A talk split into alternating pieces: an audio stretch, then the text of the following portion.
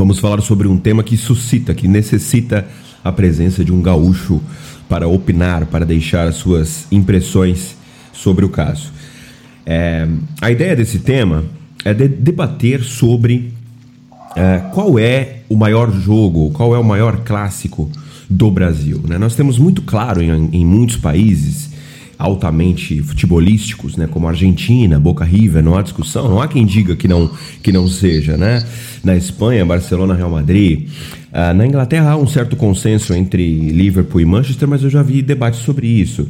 Enfim, uh, você tem em diversos países uma clara dualidade.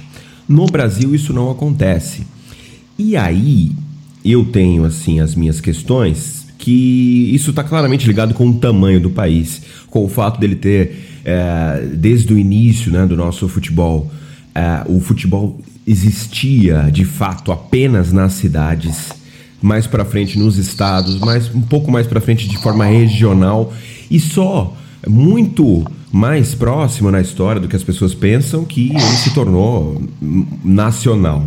Né? Então isso faz com que haja, é, vá haver sempre essa discussão. Né? Eu tenho um amigo que é, mora lá em Belém do Pará e ele diz: não há qualquer possibilidade do maior clássico do Brasil não ser Remo e Paysandu. Repá, é o maior clássico. Eu já estive em várias cidades do mundo, nenhuma cidade para como Belém para quando vai ter um repá.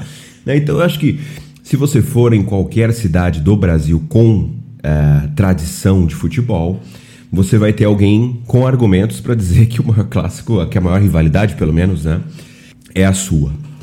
Bom, é, eu vou falar rapidamente aqui, vou deixar os, os três falarem bastante, mas é, vou falar rapidamente aqui do meu ponto de vista, que eu acredito que vai ser o único desse do dia, tá? Eu, eu assim, eu, não, não é segredo para ninguém que eu tenho a ideia de que, para mim, Palmeiras e Corinthians, o Derby Paulista é o maior clássico do Brasil.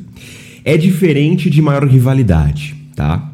Maior rivalidade, eu não sei, entre times da elite do futebol brasileiro, eu diria que eu concordo que é o Grenal. Embora em Minas seja uma coisa absurda também. É, tenho amigos mineiros e o negócio é, é pesado. É, mas você tem rivalidades muito grandes fora da elite. O Bahia e Vitória é uma coisa espetacular né, a rivalidade uh, baiana. E você tem, então, essa, essa diferença, que eu acho que muitas vezes, quando as pessoas perguntam qual é o maior clássico do Brasil, as pessoas respondem qual é a maior rivalidade, e não qual é o maior clássico, tá? Porque vamos, vamos tentar analisar sobre outra ótica. Quando nós estamos perguntando qual é o maior clube de um país, isso significa o que o mais odiado, o que gera mais ódio ou o que gera mais amor, nem sempre, nem sempre, né? O, o, o maior, ele está relacionado ao que aconteceu, a história, a tradição, né? a tudo que cerca aquele jogo. E os argumentos que eu tenho, e aqui deixo claro, não quero ser peremptório, não quero dar a última palavra, claro, óbvio. Eu acho que esse assunto não vai se esgotar nunca. Num país como o Brasil, com tantos clubes grandes, isso não vai se esgotar nunca. A discussão vai ser sempre é, vai existir sempre. Mas primeiro assim, por que, que eu acho que as pessoas subestimam o derby? Ah, eu vejo uma coisa assim, meio que uma, uma síndrome do vizinho, de você querer afastar é, a coisa para longe, como eu disse lá no, no grupo do podcast. É, eu lembro que eu era um garoto, eu estava né, começando a acompanhar futebol, e na, lá em 2005, né, final do, do, da Libertadores, São Paulo e Atlético Paranaense, e e eu não estava entendendo direito por que, que nós deveríamos torcer contra o São Paulo. Né? Eu não era tão garoto assim, eu já tinha 11 anos, mas para mim não estava claro o porquê. Eu perguntei pro meu pai: pai, por que, a gente está torcendo contra o São Paulo? O que, que a gente tem a ver com o Atlético Paranaense? Aí ele disse assim: olha, nada a ver. Tanto é que lá no Paraná, meu pai é paranaense, eu torço para o Paraná Clube, né? O antigo Pinheiro. E eu não gosto do Atlético Paranaense. Mas, entre ter foguetório do lado de casa, entre ter que encarar os colegas são paulinos do serviço, eu prefiro que, o, que a bagunça aconteça bem longe de mim. Então, acho que tem uma coisa assim, é, muito clara de você não valorizar, muitas vezes, o que o, o, que o teu vizinho faz. Então, tu, tu não vai dizer nunca que a casa mais bonita da rua é do teu vizinho. Tu vai dizer que é do cara da esquina, porque senão, de, de alguma forma, a proximidade é, é admitir a grandeza de algo que está próximo de você, e aí não é só São Paulo que eu estou falando, não é só o São Paulo Futebol Clube, mas também os clubes grandes do Rio, mas também os clubes grandes de Minas, enfim, o pessoal do Sudeste aqui, de alguma forma tem uma questão de, poxa, nós estamos tão próximos aqui? Não, o melhor tem que ser longe. Aqui entre nós nós somos iguais ou melhores do que eles. Eles nunca vão ser melhores do que a gente. Eu vejo por esse lado. E agora, só para terminar, quais são os meus argumentos a favor do derby? São os seguintes.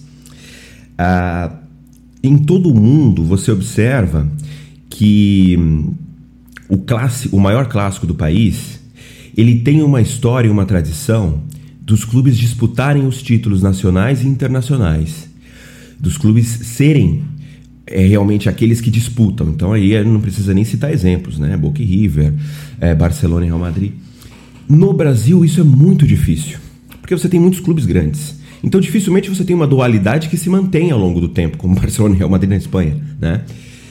Então, uh, e aí é parecido com a Inglaterra né, que você não tem claramente. Quando eu era pequeno, eu lembro que era Manchester e Chelsea, já foi Arsenal e Manchester, agora parece que tá, Liverpool e City estão bem distantes dos outros, né? Mas Manchester e Liverpool têm uma história de disputa na Inglaterra, é, até em títulos ingleses, né? O Grenal não tem isso. Como o Mineiro, o, o Clássico Mineiro não tem, como o Baiano não tem, como nenhum. O mais próximo que nós tivemos disso foi o Derby nos anos 90 né? Com, poxa, o Derby teve final de brasileiro e duas eliminatórias agudas de fase de Libertadores. Não dá para ignorar isso. E quando nós estamos falando de maior clássico do Brasil, nós temos que levar em conta, sim, a grandeza. Vou usar uma palavra que, o pessoal adora: a hierarquia do confronto. Né? E, e, não apenas isso, você tem uma questão da, da história dos clássicos. Se eu ficasse falando aqui da história dos jogos Palmeiras e Corinthians, aí eu iria lá atrás, falaria do, do uh, Canja de Galinha, do 8 a 0 do, mas vamos um pouco mais para frente. Você teve em 74 um jogo que parou a cidade de São Paulo. O Corinthians ia ser campeão depois de 20 anos. Uh, e o Palmeiras não permitiu. Por causa disso, o Rivelino, então alardeado como o maior jogador da história do clube, foi chutado para fora do Parque São Jorge. Né? Veja só né? a importância disso. Depois teve 93, o Palmeiras saindo da fila contra o mesmo Corinthians e tantas outras. E só para encerrar mesmo agora, prometo. Essa questão de que a presença do São Paulo faz diluir a grandiosidade do, do derby, eu discuto bastante. Primeiro que assim, se você for olhar para Buenos Aires, né, quantos times grandes tem em Buenos Aires? Né? E isso não dilui Boca e River. Quando o River caiu para a segunda divisão, o São Lourenço estava muito bem, nem por isso as pessoas duvidaram. Né? Então não concordo muito. Né? Você tem vários times em Londres, mas ninguém discute que a maior rivalidade, o maior clássico é Arsenal e Tottenham. Ah, o Chelsea ter crescido tanto não diminuiu essa rivalidade. Os caras contam todo ano existe um campeonato para saber quem vai ficar primeiro é, na frente de quem, né, né, no norte de Londres. A verdade é que o São Paulo, né, como o professor Celso Zetti gosta de dizer, é, o São Paulo nasceu como um time da elite paulistana, nasceu já como uma terceira via, que não queria se misturar com esses dois times, Palestra e Corinthians, que nasceram como clubes de massa. Palmeiras é um clube de massa desde o seu princípio, tá? Pessoal, às vezes eu gosto de ver uns italianinhos aí no Twitter dizer que o Palmeiras era um clube de elite. Nada disso. Palmeiras é um clube criado por, por operários italianos né, que trabalhavam lá nas docas, na, na, nos armazéns da Zona Oeste paulistana. E, e, naquela época, né, era uma São Paulo completamente diferente dessa atual. Você tinha uma, uma, uma porcentagem altíssima de imigrantes italianos na cidade. Né? E o Palmeiras era um time de massa, o Palestra.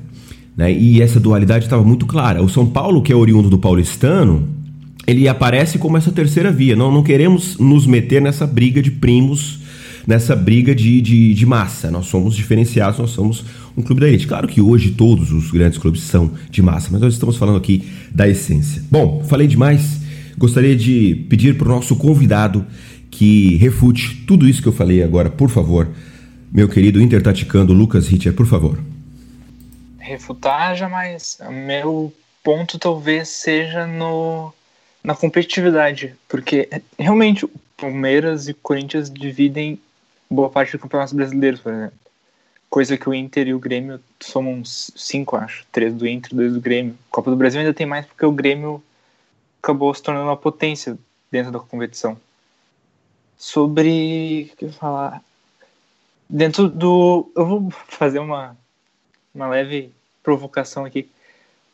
O clássico, contando rivalidades, o de Campinas não parece para vocês que moram em São Paulo e talvez tenham uma proximidade maior com isso, não parece mais talvez divisor dentro do que, do que é Campinas e que é São Paulo?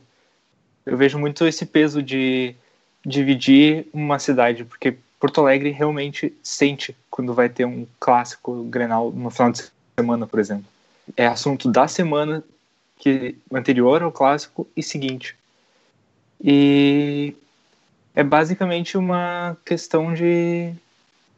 Como é que eu posso dizer? De clima. O clássico Grenal, vari, variavelmente durante os anos, ele é o que assina a fase de cada clube. O Inter indo bem nos anos 60, 70, o Grêmio crescendo nos anos 80 e 90 e crescendo nos Grenais também. Depois o Inter cresce de novo nos anos 2000 e assume o posto. O Grêmio cresce nos anos 2010 ali agora e, e praticamente domina o que, que é o clássico. Eu acho que é muito disso, de um domínio interno que depois se realiza como um clube crescendo no domínio externo do que é o futebol brasileiro. Não sei qual a opinião de vocês aí. Bom, uh, com relação. Eu não sei a resposta final para essa pergunta, tá? Eu acho, digamos assim, algo um pouco vago e que não tem critérios tão claros, mas que eu vou tentar só colo né, colocar em dúvida algumas coisas. Por exemplo, a questão de Buenos Aires, assim, não há comparação entre, uh, embora Buenos Aires seja o futebol na Argentina, né, seja muito localizado em Buenos Aires, lá na região metropolitana, lá os clubes de futebol tradicionais todos se desenvolveram em torno de Buenos Aires, tem poucos títulos de outras cidades, né, só tem o Estudiantes, que é um pode-se dizer que é um time grande que não é de Buenos Aires, e tem os times de Rosário, mas é, existe uma diferença muito grande entre, por exemplo, um Racing e um Independiente, apesar da, da, desses times terem né, suas fases áureas na história, em termos de torcida, de, de, de apelo, até nacional, né, em relação a Boca e River. Aliás, o Boca é enorme, né? Mas e o River é o único que, tem, que está no patamar. Os outros são menores, são bem menores. Então, eu, eu acho que no máximo talvez sejam, digamos assim, comparando com os três grandes de São Paulo, está no máximo do tamanho do Santos. E olhe lá, eu acho que eles estão abaixo a, a, divisão é muito maior, tá? Entre Boca e, é, Boca e River monopolizam muito mais. Racing e, e Independiente e qual o, outro grande de são cinco, né? Tradicionalmente é o São, é o São Lourenço de Almagro, né? Que que são tradicionalmente os chamados cinco grandes deles, mas os três, mas são na verdade dois mais três, eu diria. Né? Os três estão num, num, patamar abaixo, tá? Na verdade, eu acho que parece mais com o Rio se tivesse outro time mais próximo do Flamengo hoje, tá? Uh, sendo o Flamengo ocupando a posição do Boca. O Boca é, é uma coisa louca lá. E então, e a outra questão, assim, que aqui é três, não é porque, sim, a terceira via, que é o São Paulo, que, historicamente tem sido. O problema é que houve momentos em que, sei lá, aparentemente os dois do maior clássico, na verdade, não são necessariamente uma, o maior time da cidade. Né? Tá. Muitas pessoas percebem, talvez, o São Paulo como o maior time do estado. Então, tudo bem que agora está meio difícil falar disso. Eu não acho que é o maior, tá? Eu acho que está no mesmo patamar. Uh, mas uh, o que eu diria é que isso é uma divisão mais, mais, mais igualitária. Mas é lógico que o São Paulo é diferente. Sim, eu acho que ele está, digamos assim, ele, ele tem uma imagem diferente, ele é outra coisa, né? É, Então, talvez é, os sentimentos sejam um pouco diferentes mesmo. Eu acho que, que o, São Paulo tem uma rivalidade um pouco menor com, com, com, os dois do que os dois entre si. Isso eu não tenho muita dúvida. Embora, uh, digamos assim, há fases, né? Aqui no, no São Paulo, na verdade, aquele, as rivalidades acabam sendo temporais, né? Do São Paulo com uh, os outros dois da cidade, que, que, digamos assim, tem, tem épocas em que há uma rivalidade mais forte com o Palmeiras, outras épocas é mais forte com o Corinthians, embora cada torcedor tenha o seu ódio particular, digamos assim. Por exemplo, no meu caso, talvez porque na época em que eu comecei a acompanhar futebol, Palmeiras fosse um time não muito competitivo e o Corinthians disputava os, os torneios é, com São Paulo aqui na, no, no estado é, eu não me vejo nunca uh, torcendo a favor do Corinthians. Prefiro Palmeiras ganhando as coisas, porque tudo bem, não é tão do, é um mal menor. Mas apesar de ter a festa aqui do lado, são, não são as pessoas que eu aprendia, não são aqueles fogos que, que, que me incomodavam. Então é diferente. E existe uma geração depois, que eu acho que foram os que começaram a acompanhar futebol quando o Palmeiras, da Parmalat, estava dominando, por exemplo, que tem bastante problema com o Palmeiras, eu acho coloca num patamar igual ao do Corinthians, por exemplo. Né, eu, na verdade, eu acho que depois que o Palmeiras ficou forte, eu já não, não tinha desenvolvido né, a, a rivalidade na minha cabeça. Um, então eu, eu, sinto que, mas há sim uma. Eu acho que uma coisa importante de falar o maior clássico, eu penso na, na questão do evento em si ser, ser algo muito antecipado esperado, ser praticamente um campeonato à parte, né? Que é uma coisa que eu vejo em alguns clássicos locais. Aqui em São Paulo, embora tenha peso, não, não, não, não penso nessa importância tão grande. Uh, do, do, na verdade, se pensa na soma dos clássicos, né? No, com, entre os quatro grandes, normalmente, para como esse campeonato à parte, digamos assim.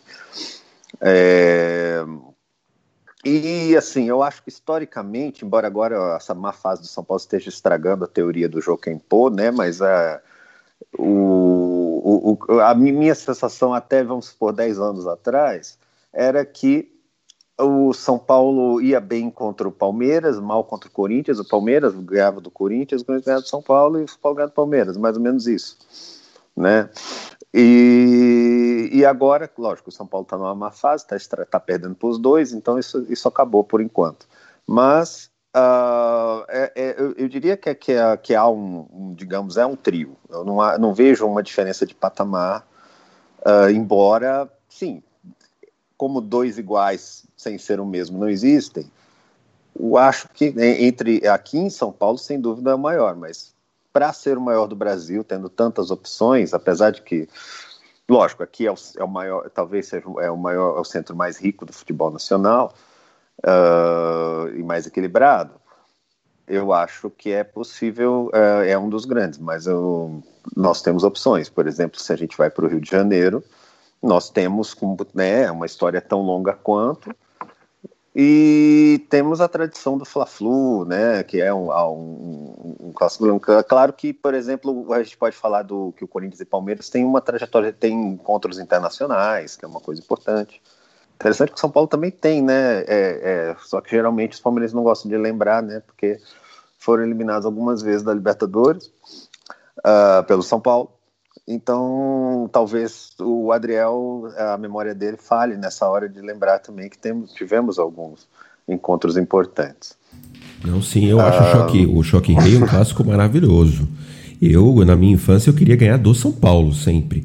E sempre me dava com, burro, com os burros na água. Né? Mas teve um ano aí que teve um pênalti no Christian que não marcaram. O Christian Mendigo, tá? É, ah, aquele dia foi. O apito amigo. Mas só para passar Não, mas a, a, a, que eu gostei mais foi a, a, eliminação em 94, que a gente tinha muito menos time.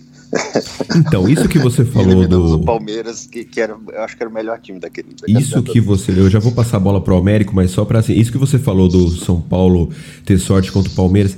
Isso, se você ler jornais dos anos. Meu, dos anos 20, já se falava que o Palestra tem sorte contra o Corinthians o, o paulistano tem sorte contra o Palmeiras E o Corinthians tem sorte contra o Paulistano.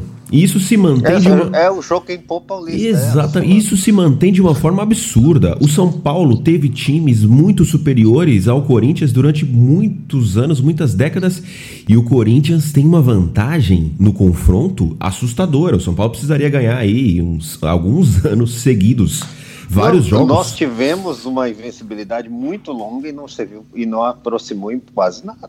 Exatamente, continua muito distante, é incrível. Teve jogos assim, eu não vou lembrar aqui de cabeça, mas teve jogos onde o São Paulo era claramente muito superior e o Corinthians dava um, dava um jeito de ganhar ou, ou de não, não perder, pelo menos. Eu aprendi quando criança, que, é, houve épocas em que o São Paulo estava com invencibilidade, imbatível, o Corinthians mal, eu, eu chegava pro meu pai falando, ei, vamos golear hoje. Eu falava, não, não é assim não, calma.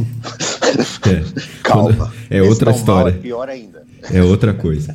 Bom, vou passar a bola para o Américo para perguntar o seguinte para ele. Américo, é, a gente, o, o Fla-Flu é uma coisa assim, é, muita gente fala que é o clássico mais charmoso do Brasil, né? O Rio de Janeiro tem essa coisa do charme, é, dessa coisa da, da história, etc.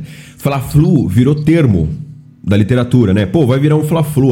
Muita gente fala que a política brasileira é um Fla-Flu né? nesse sentido que tudo vira nós contra eles, etc. Por outro lado, o, eu falei aqui que, que Palmeiras e Corinthians é um clássico de massas, né? desde o seu início. Você tem claramente Vasco e Flamengo, que é o clássico. É o clássico dos milhões. Dos milhões. Do, também é o nome do Fla-Flu. Dos milhões, desculpe. clássico dos milhões, tá. Então eu queria perguntar duas coisas. Para você, você prefere ganhar de quem, assim, não só hoje, mas historicamente, do, Fla, do Fluminense ou do Vasco? E qual é, é, é por que, que você acha que o Fla-Flu se sobressai aí é, do, do Clássico dos Milhões? Por favor. Eu acho o seguinte, o, Fla-Flu ele tem uma... Ele talvez tenha sido o clássico mais bem, assim, que tenha, que tenha recebido as melhores crônicas da história do futebol brasileiro, porque talvez os dois maiores cronistas da história, que eram irmãos, um era torcedor do Flamengo e o outro do, do Fluminense, que eram os irmãos Rodrigues, né? Mário Filho, que é quem dá nome ao Maracanã e quem cunhou o termo Fla-Flu, e o irmão dele, que certamente é o maior cronista de, esportivo brasileiro, que é o Nelson Rodrigues que era tricolor. E tem uma história curiosa, porque né, é, é aquele negócio que faz um clássico não é só a, a rivalidade, mas tem o, o que cerca o, é, to, toda a história do, do, confronto e tudo. E o, o Flamengo e o Fluminense tem uma história de um nascer do outro. Né? Não, a, a história mais comum, todo mundo sabe, é que em, no final de 1911 houve uma briga no, no Fluminense e nove jogadores com mais um outro, alguns outros saíram e, e, resolveram fundar um departamento de futebol no Flamengo. E aí, a partir de 1912, eles começam a jogar. A primeira eram nove titulares do time do Fluminense, que era o atual campeão, saem, vão para o Flamengo, vão fazer o primeiro jogo e perdem para o Fluminense. E a partir daí, que até hoje, a, a grande rivalidade em termos esportivos no Rio de Janeiro é da dupla Fla-Flu.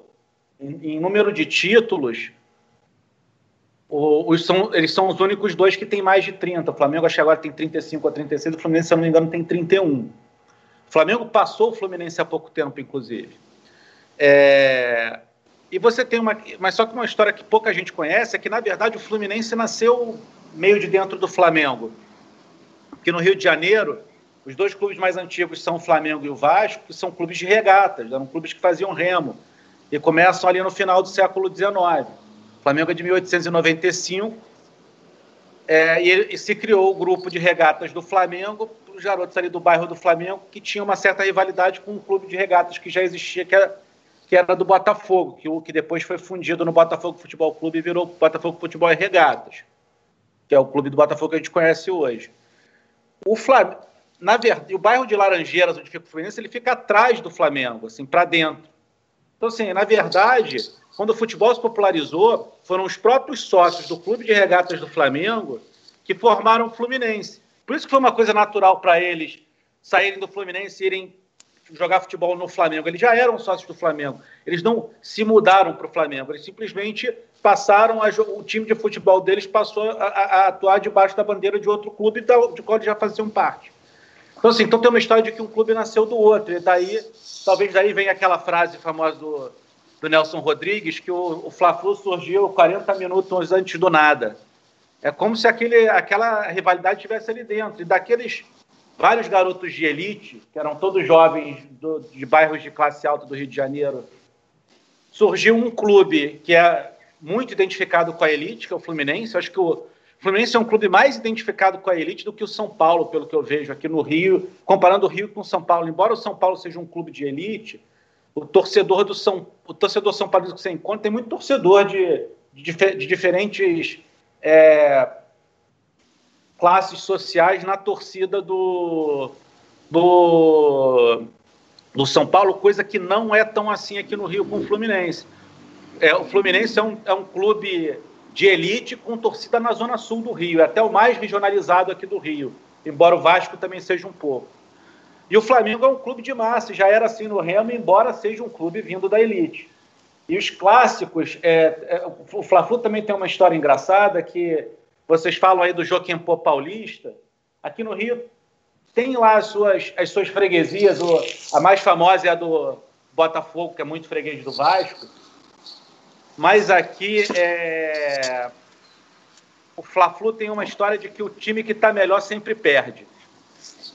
O Flamengo, ano passado, quando montou o timaço, o único jogo que o Flamengo perdeu para não ser campeão direto, ele perdeu para o Fluminense de 1 a 0 no Campeonato Carioca.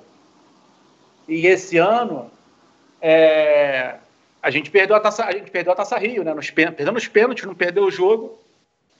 Não foi prestativo como derrota, mas a gente perdeu o título. A, diferença é muito grande. É, o time da Unimed lá sofria para ganhar do Flamengo e não foi muita, e não foi muito campeão carioca. O Flamengo dominou no período que o Fluminense dominou o Flamengo, a, a Campeonato Brasileiro, o Flamengo e o Botafogo ficaram trocando títulos cariocas. Então assim tem toda uma uma história uma história grande aqui no Rio de, de Flamengo e Fluminense dominarem o campeonato estadual e uma coisa que a gente não abordou aqui é que uma das razões que as, as, rivalidades aqui no Brasil são tão regionais é porque aí, até hoje a maior parte da história do futebol brasileiro é com campeonatos estaduais maiores do que os campeonatos nacionais. Eu diria que certamente até a década de 70 foi assim, porque não foi aquele negócio brasileiro. Até a Copa do Brasil, Robertão, o Robertão era um quase um, era, era é, é, a extensão do torneio de São Paulo. O, a, taça, a Taça Brasil era um negócio que se jogava em três, quatro jogos para os times aqui do Rio de São Paulo. Então, assim, 71 você começa o Campeonato Brasileiro, mas ainda é aquela coisa inchada de segundo semestre, que nem todo mundo joga com todo mundo. Eu acho que a gente só forma realmente o Campeonato Brasileiro como a gente vê hoje em 1987 com a Copa União. A partir dali é que a gente tem realmente um modelo de primeira, segunda, terceira divisão. Você começa a ter um campeonato mais perto do formato, pelo menos de classificação e manutenção dos clubes grandes das ligas europeias. Mas mesmo se você for lá para a Europa, é, que o Marcelo está falando, é, as rivalidades maiores são, é, são locais. Por isso você falou, ah, o maior clássico é, é Manchester e Liverpool. Não é. O torcedor do Liverpool vê o clássico com o Everton.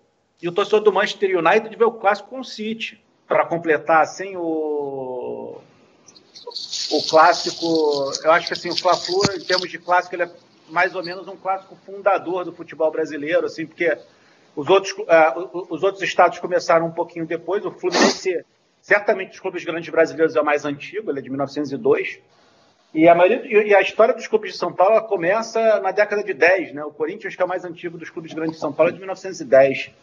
É, o Flamengo, que é uma criação tardia nascida do Fluminense, é de 11.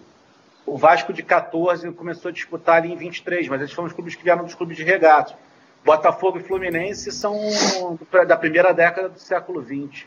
Então, assim, o Fla-Flu, o clássico mais antigo é o Flamengo e Botafogo, mas acho que por causa da, da questão dos títulos e da rivalidade do clube de massa contra o clube de elite e, e da, do folclore criado pelos irmãos Rodrigues, o Fla-Flu virou o símbolo de, de um clássico representativo do futebol cari, é, carioca e até do futebol brasileiro, talvez por ser disputado no Maracanã. Até hoje, o maior, maior público num jogo, num jogo entre dois clubes é de um Fla-Flu. Se eu não me engano, são 192 mil torcedores que foram assistir na, na, na década de 60 um, a um Fla-Flu decisivo. Certo, deixa eu colocar o, o, Lucas de novo na roda, que ele falou muito pouco. Queria fazer como os, os, jornalistas brasileiros fazem bastante, perguntar, por favor, professor, duas em uma. É, é, como que você vê, assim, eu cresci com os meus pais dizendo assim, olha, você não pode sair na rua com a camisa do Palmeiras em época de derby tá? Porque seu primo já apanhou, seu, seu tio já, já, já, já teve que tirar a camisa dentro do metrô, enfim, as histórias que a gente escuta por aí. É, como que é essa questão do ódio no Rio Grande do Sul hoje? Como que você vê isso? Diminuiu ou não diminuiu? Teve aquela história da torcida mista, né? Que eu achei uma coisa super simpática, mas ainda, ainda tem, inclusive. Odiei, odiei, jamais assistiria com os meus Também. amigos corintianos. Quero que durante o derby eles se explodam, né? Acho que é uma coisa meio demagógica do fair play, aquela história do, que o, né, o social media do Palmeiras fez com o Cascão e, e o Cebolinha. Nossa, isso aí é de uma cafonice gigantesca. Enfim, queria que você abordasse essa questão da rivalidade, é, do ódio, dessa questão de não poder sair na rua com a camisa, de, de, de ter medo da por, pela sua vida, pela sua integridade, como eu muitas vezes tive medo indo a, ao estádio e, e, usando o fardamento do Palmeiras. E uma segunda, como que você vê a importância do, do Grenal e dos clubes grandes do Rio Grande do Sul a, regionalmente na região sul? Tá? Principalmente Santa Catarina, Paraná, mas também ali um pedacinho de outros estados. Enfim, é, regionalmente, como que você vê a importância do Grenal e a questão do ódio, da rivalidade que parte para agressão física? Vou começar pela parte da torcida mista que eu concordo também. Eu já, eu já presenciei, tipo, eu já. Aqui, para a torcida mista ocorrer pelo menos no Beira Rio, que é onde eu já fui, mas acho que na Arena também tem esse caminho tu, eles, eles, fecham, eles fecham uma via para destinada a isso.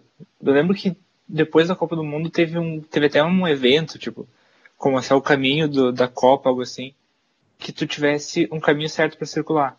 Ainda tem o risco. Por exemplo, eu já tive, já fiz isso com um amigo meu.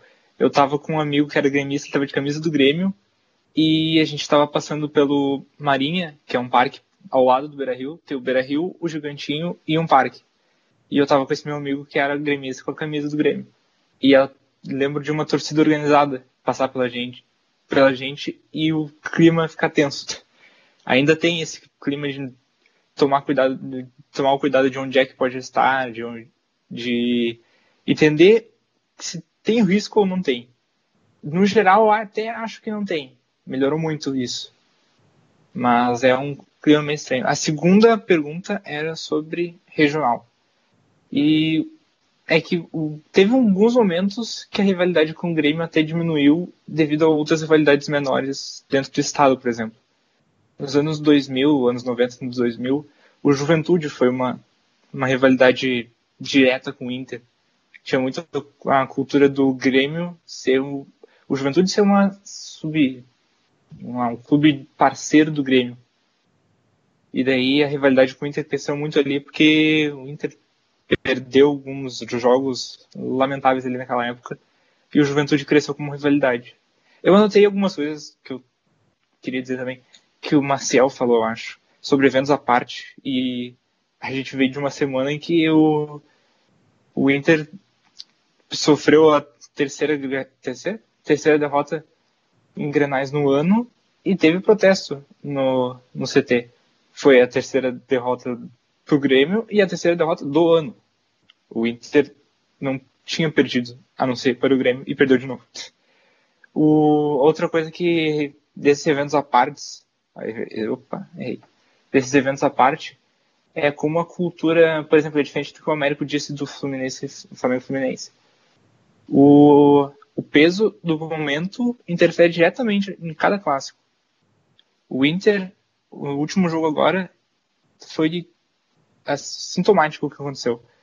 O Inter entra com o peso de tá, de ter perdido muitos granais nos últimos anos. Vale lembrar, não sei se você sabe, o Jeromel e o Kahneman não perderam um clássico juntos ainda. Eles estão no Grêmio desde 2016, 2015, não sei. Vou ficar devendo essa.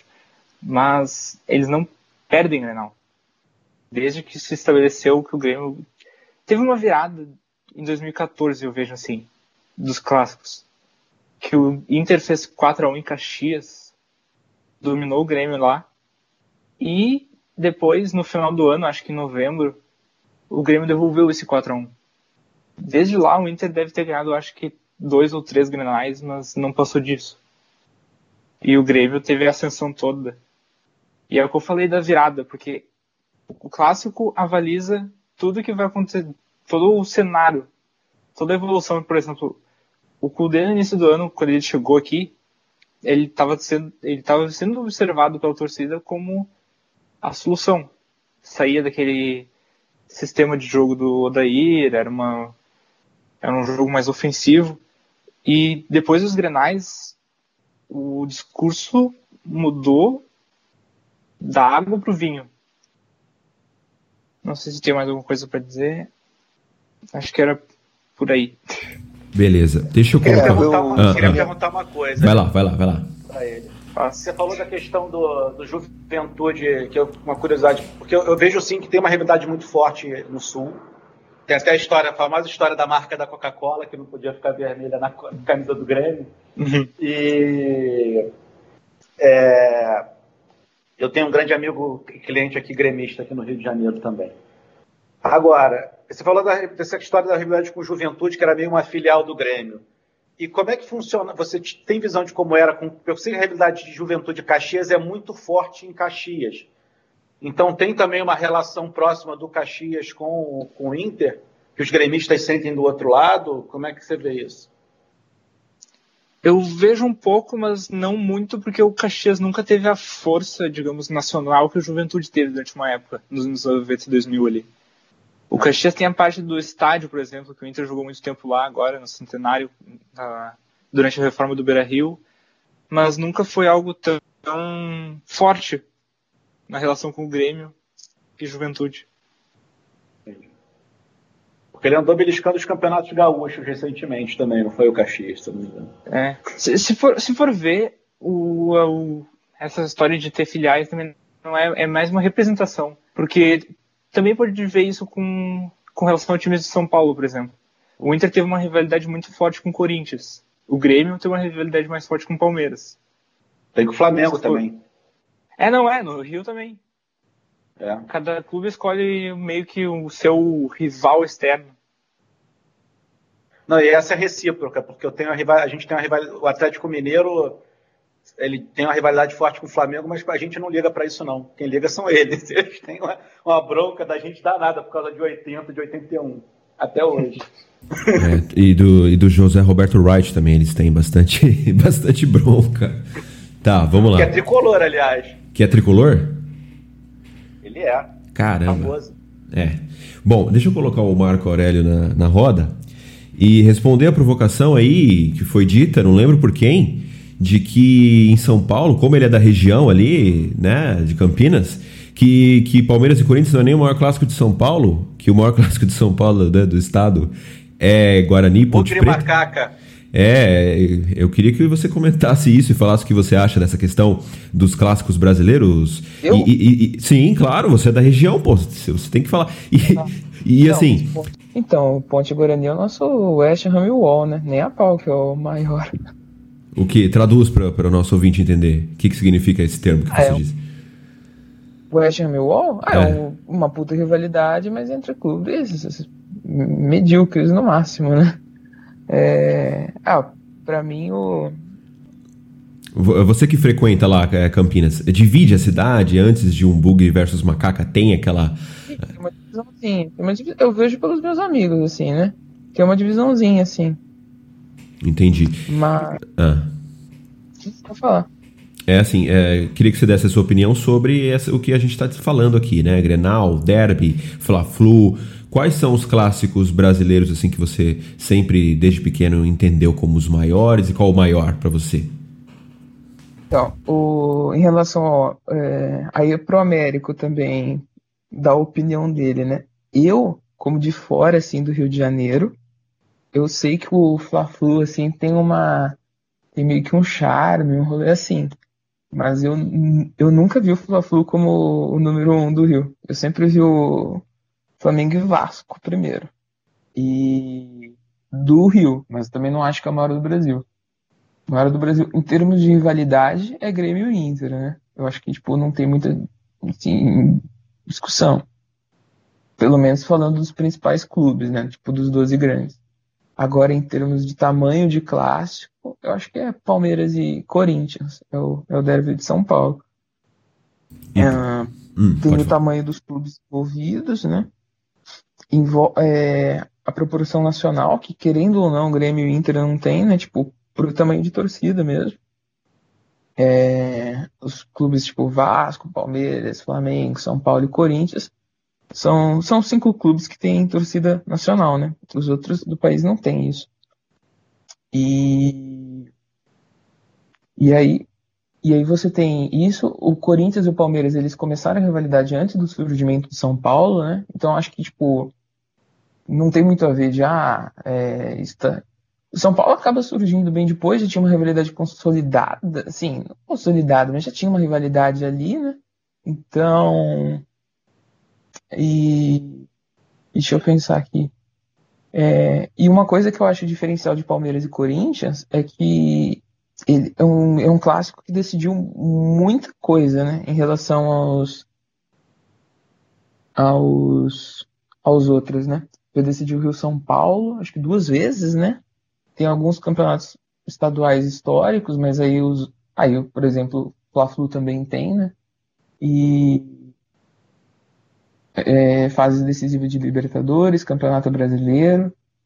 É, eu acho que o principal, assim, para eu considerar Palmeiras e Corinthians o, o, o, número um é isso, é, tem a proporção nacional, que, por exemplo, o Flamengo e o Vasco também tem. É, é, o tamanho dos clubes e, e, e, isso de ter, de ter decidido muita coisa. Eu acho que o clássico, assim, dos grandes clássicos do país, é o clássico que mais decidiu é, coisas importantes, né? Mas aí, aí vocês comentem também. Só para responder a pergunta, assim, o, sobre o Flamengo e Vasco, o Flamengo e, e o Fla-Flu, o, Fla, o Flamengo e Vasco certamente tem uma rivalidade muito maior, tá? É, a rivalidade do Flamengo, a, a, o torcedor do Flamengo tem mais rivalidade com, a, com o Botafogo e Vasco do que com o Fluminense. Talvez a questão do Fla-Flu é muito mais a importância histórica e o, e o, o charme do clássico é a história dos clubes que dominaram o, o, o Rio de Janeiro, porque na verdade a, disparidade de títulos para Botafogo e Vasco é bem grande, tá? É, e tem um. Agora, realmente, dos anos 80 para cá, que dos anos 80 o Vasco, dos anos 80 e 90, o Vasco teve times assim excepcionais, final dos anos 80 até ali e, no, e na segunda metade dos anos, início dos anos 90 e, e, o finalzinho dos anos 90 ali até 2000, o Vasco era um dos melhores times, tinha, teve várias vezes o melhor time do Brasil. É, e ali ainda tinha o Eurico que fazia muito barulho e tudo, então a, a, o Flamengo e Vasco ali cresceu de proporção. Mas eu não sei se foi sempre isso assim a experiência que eu tenho também de vida. Era o clássico que mais mexia é, porque o Flamengo, mesmo em mau momento, incomodava o Vasco e ganhava. Até que o, no final dos anos 2000, quando o Vasco tinha esse time que era o melhor do, melhor do Brasil, um dos melhores do Brasil na época, ele perdeu três campeonatos cariocas seguidos para o Flamengo. Que, aliás, foi, isso foi muito bom para mim. Agora, é, historicamente nem sempre foi assim. Por exemplo, o Zico sempre dá entrevista, e o meu pai fala a mesma coisa, curiosamente os dois nasceram no mesmo ano, é, que na infância deles era o Botafogo, porque na época era o Botafogo do Garrincha, do Didi. Então a, o, o Zico disse que ele entrava com motivação triplicada para jogar contra o Botafogo. Inclusive tem a história lá de devolver o 6 a 0 é, Então, assim, acho que essa questão da, da grande rivalidade no Rio é, também mudou de acordo um pouco com, com assim, a combinação de forças. Embora aqui, ao contrário de São Paulo, que você teve épocas assim longas de jejum de mais de um time, por exemplo, os anos 60 em São Paulo é de Palmeiras e Santos. nem Corinthians nem São Paulo ganhavam nada, quase. É, aqui no Rio sempre, sempre teve pelo menos três ali disputando. Você teve um período ali do, do Botafogo no final dos anos 70, início dos anos 80 mal, é, mas quase sempre você tem os quatro ali chegando. Nessa década mesmo, os quatro foram campeões. Embora a gente esteja aí num, num período de supremacia do Flamengo no campeonato carioca, não de maneira geral, mas o campeonato carioca é bastante longo. Nos últimos 20 campeonatos, o Flamengo ganhou 10, que é bem raro aqui no Rio. É, mas, assim, eu acho que tem sim essa questão de qual é a, a, a, a, maior rivalidade, não é a Flamengo-Fluminense, mas acho que o Fla-Flu é justamente um grande clássico por outras questões que não tem a ver com a rivalidade e nem com a importância em termos de, de títulos, mas tem todo um simbolismo por trás. Eu acho que toda a mística que foi criada por, pelo cronismo esportivo que mantém até hoje. Assim, é um clássico meio, meio diferente dos outros, o Fla-Flu. Ele tem um, ele tem uma mística é, especial. E, eu acho que esse negócio de não ser tão, tão rival, os dois clubes não serem tão rivais, acho que a, agrega para o clássico. O clássico fica, é, é, até um clássico gostoso de você ir assistir, porque você sabe que você não vai ter problema de briga. É, é, é, é bem descontraído o ambiente. Ele tem uma outra. Flamengo e Vasco já é um negócio tenso. Na minha infância, assim como o, o, o Adriel falou, eu, quando eu ia para o Maracanã, Flamengo e Vasco, eu nunca ia de camisa do Flamengo se eu fosse de ônibus. Porque é, é um risco do cacete. Aliás, eu tive quase o problema contrário. Uma vez eu estava indo e entrou uns caras de torcida organizada do Flamengo e ficaram olhando para mim e para amigo meu porque a gente estava sem camisa. É, é complicado. Mas... É, deixa eu te. É, então, é, tem uma coisa do Fla-Flu que eu acho que é o único caso de um hino de um clube que cita outro rival, né? O Flamengo, é isso que você falou do, do clássico meio que cordial entre os dois. Né? O hino do Flamengo fala sobre o, o Fla-Flu, né? O mais cotado dos Fla-Flus.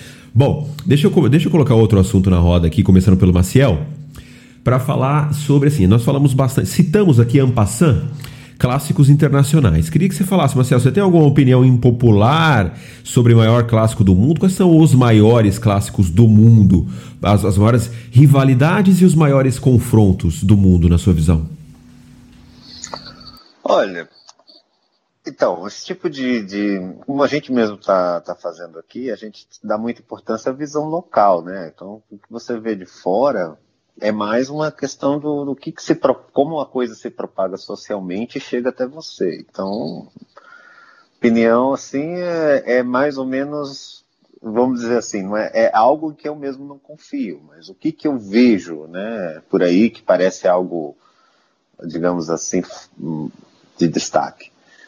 Por exemplo, quando você pensa em, na verdade em clássico internacional, o que eu penso é Celtic Rangers apesar de que agora não é competitivo, né? O Celtic, é, é, é, o Ranger desapareceu, né? Teve que recomeçar do zero e tal, chegou recentemente de volta à primeira divisão e o Celtic ganha todos os títulos, né? É, é escoceses aí há, há, muito tempo, né?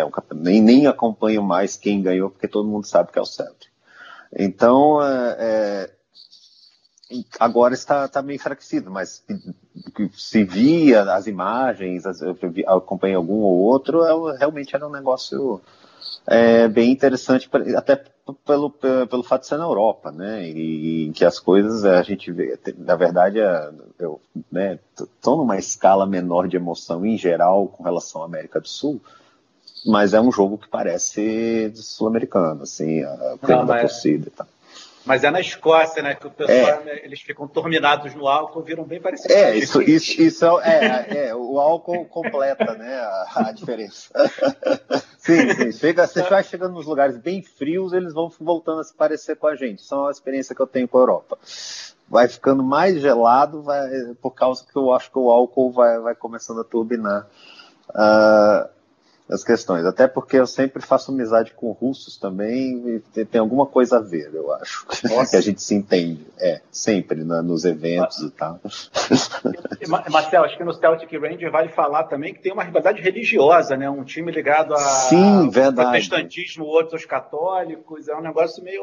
Então, é. A, a, questão é que eles já têm uma, certas divisões culturais e que são representadas nos times. Eu acho que isso também aumenta as rivalidades. Talvez tenha algo assim também em, em relação ao, ao, Grenal, porque, aliás, uma piadinha que eu sempre faço é que se, é, é, os times são os boi garantido e caprichoso da cidade. aí é uma rivalidade, se dá para se referir assim, é uma rivalidade forte. Então, eu geralmente, para explicar, por exemplo, para minha mulher que não conhece os times, eu falo: esse aqui é o boi, é o boi garantido, esse time aqui. O outro é o boi caprichoso. Mas tem lugares que não dá para se referir assim, porque realmente não, não existe uma divisão perfeita ou não há rivalidade tão forte. Né? Mas o, o que eu penso é nisso. Por exemplo, você vai pensar em Barcelona e Real Madrid, isso é um jogo de duas equipes enormes, muito importantes. Tem uma questão nacional da divisão, né, que, porque a Espanha é uma união de, de, né, de diferentes nações, né, então, que existe. Mas não, não, também não, não, eu, eu, eu penso que, por exemplo, o País Basco, o Bilbao, também já teve uma grande rivalidade com eles né? Com, com, com, com... Então era uma coisa tripartite. Agora que devido exatamente um ao Atlético de Bilbao não meio que não tirar todo o proveito né, da lei Bosman e continuar com os jogadores locais e Barcelona e Real Madrid serem mundiais é que a gente vê como uma divisão entre dois, mas se for olhar o Atlético de Bilbao até historicamente em títulos está ali, tá? E, se você tirar o século XX e Barcelona e Real Madrid tem uma questão política muito forte por trás também. Né, da cidade de Barcelona, muito próxima ao antifranquismo, e o, e o Real Madrid, historicamente, né, essa coisa da Espanha unificada, da nação espanhola, que os catalães tanto, tanto detestam. Exato. Porque tem a questão da Catalunha ser, digamos assim, um, um, um estado né, que foi digamos assim, anexado por Castela, mas que hoje é o, é o principal centro econômico. Então, e não é verdade, tá? Isso aí é, é a meia história que os catalães contam, tá? Exato, teve... exato. Não, não, é assim, não é nem perto de ser verdade. O País Basco é até mais relevante economicamente do que a Catalunha. Sim, eh, na verdade eu acho que ali na, na Espanha é tudo bem desenvolvido, não sei por que, que eles ficam olhando, sabe? É, a impressão que eu tive viajando por lá é vocês estão vocês não sabem nada, né? A gente está no Brasil, a gente sabe. Vocês estão achando problema é, é, é, é, não é que é chifre em, em cabeça de, de, de vaca. Né? De, é, exatamente.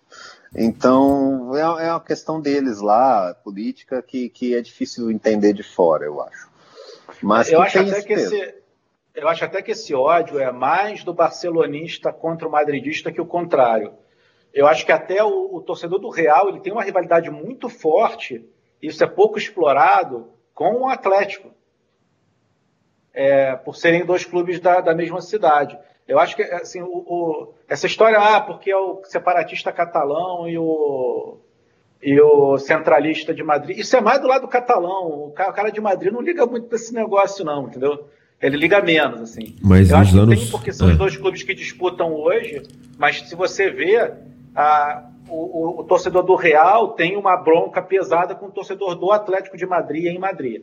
Quando você fala com gente de lá. Eu trabalhei numa empresa que tinha uma sede em Madrid, a gente falava sobre isso. Os caras de Madrid, assim, é, é, ele divide um pouco o ódio dele entre o Barcelona e o Atlético. O cara do Barcelona não, ele só odeia o Real mesmo e nem liga para o espanhol. Sim. Deixa eu passar a bola aqui. É, eu queria, assim, é, é, nos países é meio que claro, você tem, é igual eu falei do Manchester e do Liverpool, o Marcel até discordou, mas assim, já vi muita gente na imprensa britânica dizer que o maior clássico, não a maior rivalidade, né, em importância é Liverpool e Manchester do país, né? Tendo também as, as rivalidades locais, você tem várias rivalidades locais grandes. Na Itália, você tem o derby de, Mil, de Milão, né? De, Milan, é, de Milanello. É. E, mas o derby de Itália como eu aprendi com colegas né, que, que acompanham, o Arthur Barcelos, por exemplo, é Juve e Inter. É o derby de Itália. Na, Alemanha, na Espanha, óbvio. Né? Na Alemanha, eu queria perguntar para o Marco. É, o Bayern ele nada de braçadas há muito tempo. Queria que você falasse ao longo da história quais foram os rivais e o, o que mais se aproximou de uma dualidade na Alemanha, como a gente vê em outros países. Então, tipo, desde que eu acompanho o Bayern, e tipo, é desde 2005, mais ou menos, é... Cara, eu tive assim, pra mim o maior rival é o Real Madrid. Na Alemanha não tem, né? Assim, quando eu comecei a acompanhar, tinha o Werder Bremen, né? E, e depois virou o Dortmund. Mas, mas é, é um pouco passageiro. O Dortmund também chegou a ter nos anos 90, né? Que era uma época dourada deles. E eu citaria também o, o Mönchengladbach dos anos 70, né? Equipe do do do Votes, do do Netzer, do do Jupp Heynckes, é, mas mas é, é mais diluído, né? E aí, é, eu acho que assim, a Alemanha é acaba sendo Dortmund e Schalke, né? O, o maior clássico. Eu acho que e, e, o Bayern também teve uma época com, com o Nuremberg, mas aí é muito no passado, né? O Nuremberg, coitado. Então, eu acho que é que é Borussia e Borussia Dortmund e Schalke o, o maior da Alemanha. É isso é interessante, em relação né? a uma então, pincelada, para mim o, o, que o que o Américo e o Maciel estavam comentando, para mim o maior do, do planeta assim é Real Madrid e Barcelona, né? É, eu também tenho a sensação, assim, que o Américo falou, que o ódio parte muito mais do Barcelona, né? Mas, mas assim, falando em termos gerais, acho que são quatro dos dois dos quatro clubes do mundo. Né? É, ele, todo ano estão disputando uma das cinco maiores ligas do mundo. E aí você considera o nível do jogo e o, o que espera de interesse no mundo inteiro, né? Eu acho que você pode ter algumas rivalidades maiores até, ou tão grandes quanto, mas assim, aí pega o escopo geral do já é, acho que em relação ao Real Madrid e Barcelona.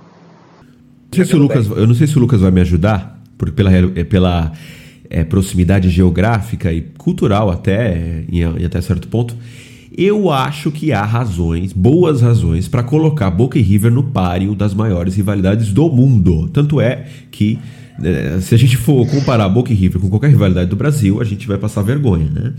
É, é, assim. Mas aí põe Nacional e Penharol também.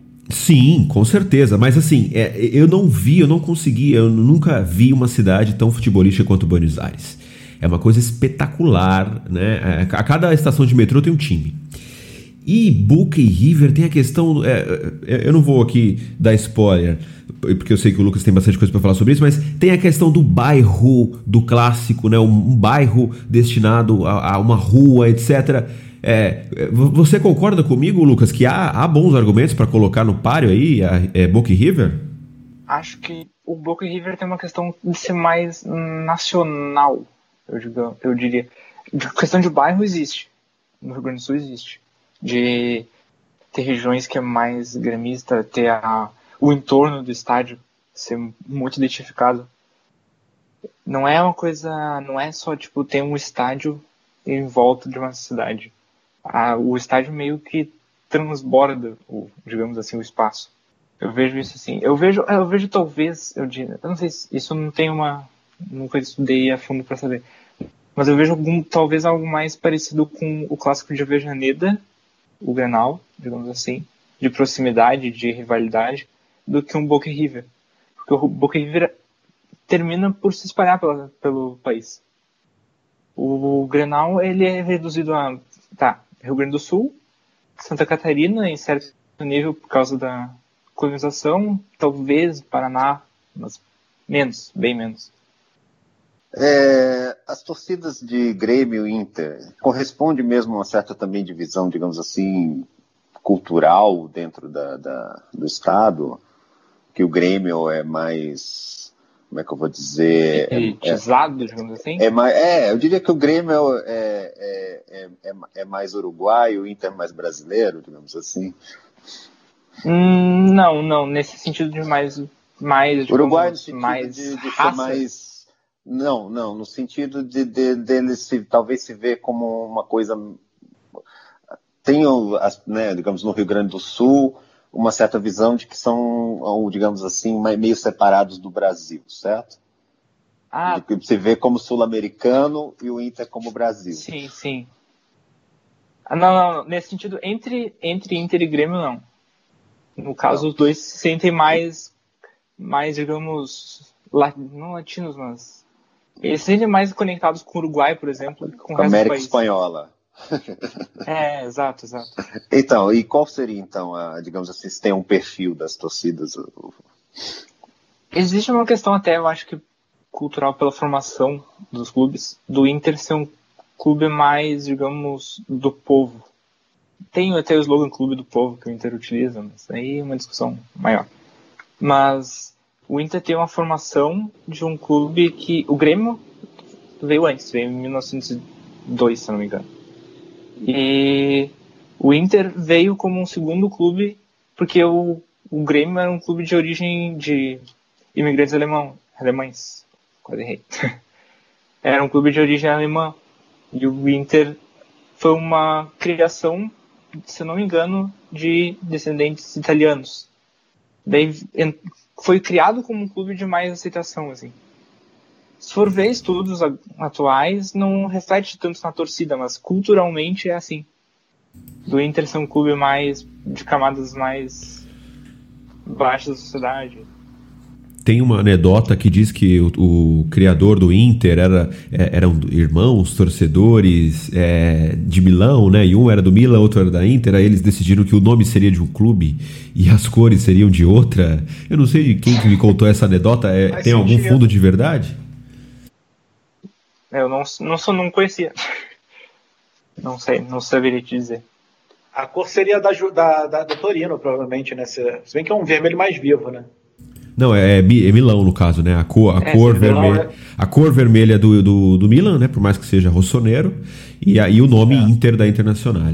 Bom, um, um, outro assunto que, eu, que eu, me, me, me, me coloca bastante dúvida. Ah, Muitos especialistas. Só um detalhe, ah, diga, diga, diga. A Juventus de São Paulo dizem que é exatamente o que eu falei que era de Torino, que é o nome da Juventus com a cor do, do, do, do Torino. Exatamente, tem isso. É um clube aqui da Moca, aqui de São Paulo.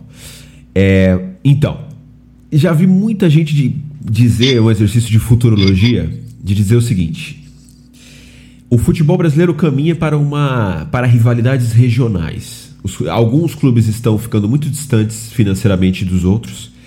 Há, há, uma espécie de seleção natural acontecendo dos clubes que se organizam. Exemplo, Grêmio, melhor exemplo né, de clube organizado, que não tem uma receita estratosférica como a do Flamengo e como a do Palmeiras, mas que é muito bem organizado. Por outro lado, né, o Cruzeiro, uma organização financeira péssima. Então, é, muitas pessoas dizem que há uma reorganização no futebol brasileiro que vai fazer com que as rivalidades locais diminuam e que amplifiquem as rivalidades regionais. Muita gente diz que Palmeiras e Flamengo seria uma, uma grande rivalidade. Historicamente, há a hipótese da, da bar. É, da espanholização Corinthians e Flamengo pela, pela potencial de receita. O que, que vocês acham sobre os caminhos sobre o futebol brasileiro do futuro? Ele vai ser como em outros países, que, que as rivalidades locais vão diminuir a sombra de rivalidades é, mais regionais e na, nacionais? Deixa eu comentar sobre isso, já que uh, eu acho, eu já falei uma vez que é, a minha visão é tem, tem espaço para três clubes grandes em São Paulo, que é o que já tem, é, Palmeiras, Corinthians e, e São Paulo. No Rio tem espaço para mais um. E com o tamanho do Flamengo, esse segundo, eu acho que não vai ficar nesse patamar dos quatro grandes. Vai ser um, um clube que vai ali disputar com Grêmio, Inter, Atlético Paranaense, que são é, Bahia, eventualmente, que são times que estão bem estruturados. Se alguém lá em, em, em Minas, se eles resolverem partir para uma é, uma estratégia parecida com a que tem o Atlético Paranaense e o Grêmio. Acho que eles têm sucesso. O caminho que o Cruzeiro trilhou já está, ele já foi aquele cara que viajou para o exterior, gastou dinheiro, não sei o que, agora acabou de ser despejado em casa, está indo morar de aluguel num barraco na favela. É isso, foi, foi baixado para a Série B e vai sofrer para sair de lá. O Atlético parece que está querendo, em vez de fazer diferente, está querendo copiar. Então, assim, pode ser que pare no mesmo lugar. É, então, se você, você vai ter um espaço ali para um clube que, que se estruturando, de vez em quando ele vai conseguir dar um salto e, e disputar no topo, porque tem muitos clubes no Brasil. E, e é muito difícil você manter o, a, a, qualidade técnica durante muito tempo, por mais dinheiro que você tenha, como você está vendo o Real Madrid agora. É, você está num momento de entre o Real Madrid está passando uma, da, da super geração vitoriosa para uma nova e está no meio do caminho. Então, é, eu acho que não vai ter uma espanholização, acho que a gente vai ter uma disputa entre quatro, cinco grandes clubes com, com, com um segundo, uma segunda prateleira que incomoda e não uma segunda prateleira que vai disputar vaga na Sul-Americana, que é o que acontece lá com os caras que disputam vaga na UEFA. É, a gente ainda tem uma questão financeira para evoluir grande. O Corinthians está longe de ser um time organizado financeiramente, por exemplo. São Paulo hoje é um clube desorganizado financeiramente. Então você tem. O, o, o Palmeiras parece que gastou um pouquinho além da conta. Eu acho que ele não está desorganizado, mas vai ter que fazer uma pausa de arrumação. É, o Flamengo, não, em nenhum momento, assim, eu garanto que essa situação do Flamengo ela vai ser sustentável, porque basta uma mudança de uma eleição e botar uma pessoa irresponsável na frente do clube. E hoje existem pessoas irresponsáveis em posições favoráveis para serem eleitas presidentes do Flamengo que podem jogar tudo a perder. Eu não vejo assim essa coisa de que vai ter disponibilização, mas vai ter uma concentração. E eu não acho que as rivalidades locais vão acabar mas que elas vão perder um, vai ser mais ou menos o que aconteceu durante assim com o Liverpool e o Everton. Assim, o Liverpool e Everton, na verdade, até ele era mais forte que o Manchester City historicamente. Mas hoje o Liverpool e Everton é um jogo que tem alguma importância para a cidade, mas importa mais para o torcedor do Everton do que para o torcedor do Liverpool. Né? É, eu acho que a gente tem uma tendência. Acho que um livro que aborda bem isso de, de maneira interessante é Na Sombra do Gigante, lá do, do Corneta Europa ele, que ele foi, ele viajou pela Europa, pela Europa, não sei se vocês leram isso, e ele vai contando lá as rivalidades de clubes que já foram maiores e que se apequenaram é, em relação aos grandes da cidade, como ele, como o Caio Valecano em Madrid. É, acho que ele fala até do Millwall, ele fala de outros clubes como o, o, o Clube de Berlim, 1860, o, o outro lá. Então ele vai falando da, é, dessas rivalidades que, tão, que vão desaparecendo quando o futebol nacional, e principalmente na questão financeira, ele vai se concentrando na mão dos clubes de grande torcida. O 1860 é de Munique, né? Mas não, de Munique, é, é, não é, é, não é um outro lado. Sumiu, né? Então, é. em Berlim tem o União Berlim, né? É, União Berlim que ele fala, exatamente. É. No 1860 que era o dono da Allianz Arena, né? O estádio era deles. É. Foi construído em cima do estádio deles. Ah, é? Não sabia. É. É. Eles compraram, tinha um estádio de Munique, onde eles jogavam, que era o estádio olímpico, o Bayern mandava os jogos do estádio olímpico. É, não. jogos 72. Quando fizeram o Allianz, eles, é, ele, ele, fez uma associação com o Union Berlin para fazer um estádio em cima do terreno do Union Berlin, se não me engano, onde ficava o estádio velho deles. Ah, não estava ligado. 1860, né? Isso quer dizer. É, isso. Isso, 1860. Isso. É, mas enfim, é, a minha visão é essa. Acho que sim, vão, já, tá, já tem essa rivalidade maior hoje. É, Flamengo e Grêmio é uma rivalidade forte. Como você falou, Palmeiras e Grêmio, Flamengo e Palmeiras, acho que é mais das torcidas do que dos. Assim, das torcidas organizadas do que das, dos torcedores, assim. Eu não vejo tanta Mas rivalidade. Flamengo, assim, Palmeiras, eu confesso que eu acho chato, pra mim é um rolê é uma, uma coisa é meio forçada, tá ligado? Tipo, eu vejo muito eu... por rede social e mídia e tal, mas para mim não parece um, uma, algo natural, sabe? Eu acho que tem um pouco também, não sei se tu concorda, mas eu, assim, de São Paulo eu vejo isso. Tipo, o Flamengo no momento ele não tem rival no Rio, né? Então ele fica procurando alguém assim para ser rival.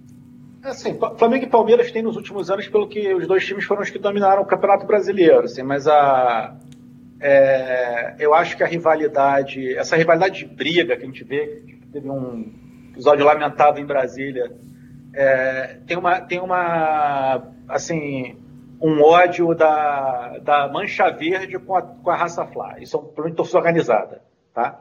É, é existe antigo... do Palmeiras com a do Vasco, né? E da do Flamengo com a do Corinthians. A raça Flá é bem próxima da Gaviões. Então, assim, mas é um problema de torcida organizada, não é um problema de clube, entendeu? Não é, não é uma rivalidade que a, que, que a torcida, de maneira geral, compartilha. É, mas é isso mesmo que você falou. Você tem a, a Força Jovem com a Mancha Verde e a. Como você tem a, a Força Jovem com a galoucura do, do, do, do, do Atlético Mineiro também. Mas, assim, isso não. Esses caras são bem pouco representativos do, do grosso da torcida do Flamengo, né? Então. Não, eu só queria mencionar que essas rivalidades nacionais, eu acho que elas não têm muita estabilidade, a não ser, claro, que, que, que se tem alguma hegemonia entre alguns times, né, dominando. Porque eu me lembro que, que eu comecei a, a falar, a, né, a ler e, escrever em fóruns da internet futebol nos anos 2000 ali, por 2005. A, a... Eu me lembro que em 2007, por exemplo, numa das páginas do Flamengo, que eu gostava de olhar dos outros para ver o que, que, se comentava e tal, eles estavam. É, geralmente falavam muito do São Paulo. O São Paulo estava dominando o Campeonato Brasileiro na época. O campeonato de 2007 foi que eu, e eles e eles estavam comemorando bastante a vitória. Isso sim, não foi na época do jogo, foi um pouco ao fim do campeonato, é, uma discussão sobre quais foram os melhores jogos do campeonato, alguma coisa assim. Qual foi o melhor jogo do campeonato? E entre os flamenguistas, todos dizendo não, foi Flamengo 1, São Paulo 0. Sendo que foi um jogo comum, da, do meu ponto de vista. Tá, perdemos, tal, achei que ia ganhar, mas porque o Flamengo ele começou mal o campeonato e se não me engano ele fez uma reta final muito boa no segundo turno. E nisso o São Paulo, o São Paulo já estava muito na frente. Foi lá e foi uma das derrotas, das poucas derrotas que o São Paulo teve no campeonato. Eu acho que foi uma para o Flamengo, uma para o Corinthians, foram três. O Flamengo não perdeu para o São Paulo naquele campeonato, ele empatou, empatou em São Paulo e ganhou no Rio. É, é, é uma visão mais ou menos por aí. A realidade é que o Flamengo jogou quase o campeonato todo no segundo semestre, que foi, do ano, foi em 2007, no ano do Pan-Americano. O Flamengo ganhou os sete jogos adiados em casa. Ah, então, então eu sei, que foi uma. É, é isso, a minha memória era essa. Eu sei que eu, ali a, a torcida, muitos torcedores colocando como o grande jogo do Campeonato Brasileiro Flamengo 1, São Paulo 0, que eu achei um jogo bom, comum, bem jogado. O Flamengo jogou bem contra o São Paulo, que, que era o melhor time do, do, do campeonato. Mas assim, eu vi vários melhores e tal, mas é porque eles viram que aquele jogo estava sendo visto como um grande, um jogo importante. O São Paulo vem e, e estavam muito felizes pela vitória e, e, bem orgulhosos do desempenho é, do time que jogou bem. Mas ali naquele mesmo ano, sei lá, Santos e São Paulo foi um jogo bem melhor, por exemplo o Santos estava tá, bem também naquele campeonato. Foi, foi ali mais ou menos que o São Paulo disparou, porque o Santos estava competindo até então. Teve também São Paulo e Botafogo, também foi um, um jogo muito bom. Na verdade, naquele o Botafogo é. O Botafogo começou na frente, o São Paulo pegou. Isso, e o Santos meio que acompanhou por um tempo depois, que era o do Luxemburgo. Aí o São Paulo ganhou, ganhou o confronto direto, o Santos deu umas tropeçadas, o São Paulo disparou. Isso. E o Flamengo terminou, acho que é uns dois. Bem, o Santos terminou bem atrás de São Paulo e o Flamengo terminou um, dois pontos abaixo do Santos, em terceiro. Isso, isso. O Flamengo fez uma. Né, depois que é, repôs os jogos, fez uma arrancada sensacional, assim. Foi uma sensação. Certo, amigas. Eu acho que nós. É, falamos bastante, mas, né, como já era esperado, não chegamos a nenhuma conclusão. Continua aberto Eu o só... debate sobre o maior clube. Diga lá. Eu só queria fazer uma pergunta, não sei o quanto vocês consomem disso, mas é uma coisa que eu costumo assistir bastante. Uh, os jogos, por exemplo, Palmeiras e Corinthians de base, tem muita rivalidade, tipo, de tu ver episódios de briga, por exemplo. Porque é algo muito presente aqui nos clássicos criminais, de categorias de base. Tu vê categoria sub-15, acaba o jogo, dá alguma briga, algum já vi sim, já vi sim bastante confusão assim de jogadores brigando em campo e é bom lembrar, e aí não é Palmeiras e Corinthians, foi Palmeiras e São Paulo. Muita gente não sabe que em São Paulo existe proibição de bandeiras né, nos estádios por conta de uma briga que teve nos anos 90, não me lembro exatamente o ano, no começo dos anos 90 é, no meio dos anos Final 90. da Copa São Paulo. Exatamente, que usaram as, os mastros da, das bandeiras e teve mortes nesse dia e vários feridos. Usaram os mastros das bandeiras como arma. Era jogo de, de, de juvenil. Em São Paulo você tem muito problema de briga. Historicamente teve é, diversos casos, né? E tanto no profissional quanto no, no, nas categorias inferiores. Eu que gosto bastante de assistir jogo, é, assim, de torcida não se vê muito, porque são jogos que tem pouca torcida e normalmente pessoas que, que, que apreciam o outro, a não ser Copa São Paulo, que tem um, uma, um apelo maior, é um torneio que normalmente leva mais gente do que os outros campeonatos. Mas entre. A cidade para para assistir. Se for uma, uma semifinal assim de Copa São Paulo, sim. Sub-20, sub-15, eu não. Eu não. Eu não não costumo ver o pessoal acompanhando muito esse tipo de campeonato aqui, né? Talvez, talvez seja uma coisa mais daí mesmo, assim, essa, esse apreço pelo, pelo futebol de base. Mas entre jogadores eu vejo direto. Praticamente toda vez que tem Palmeiras e Corinthians sub 17, sub 15, você vê lá no final do jogo os jogadores se estranhando, as famosas cenas lamentáveis, né? No Rio, antigamente, é, o campeonato, de, o campeonato carioca de, juni, de juniores era jogado como preliminar dos jogos do. Aqui também, eram do... os aspirantes, né? O aspirantes era antes do jogo em São Paulo, era muito. O pessoal gostava bastante dos aspirantes. Era antes do jogo principal, né? É.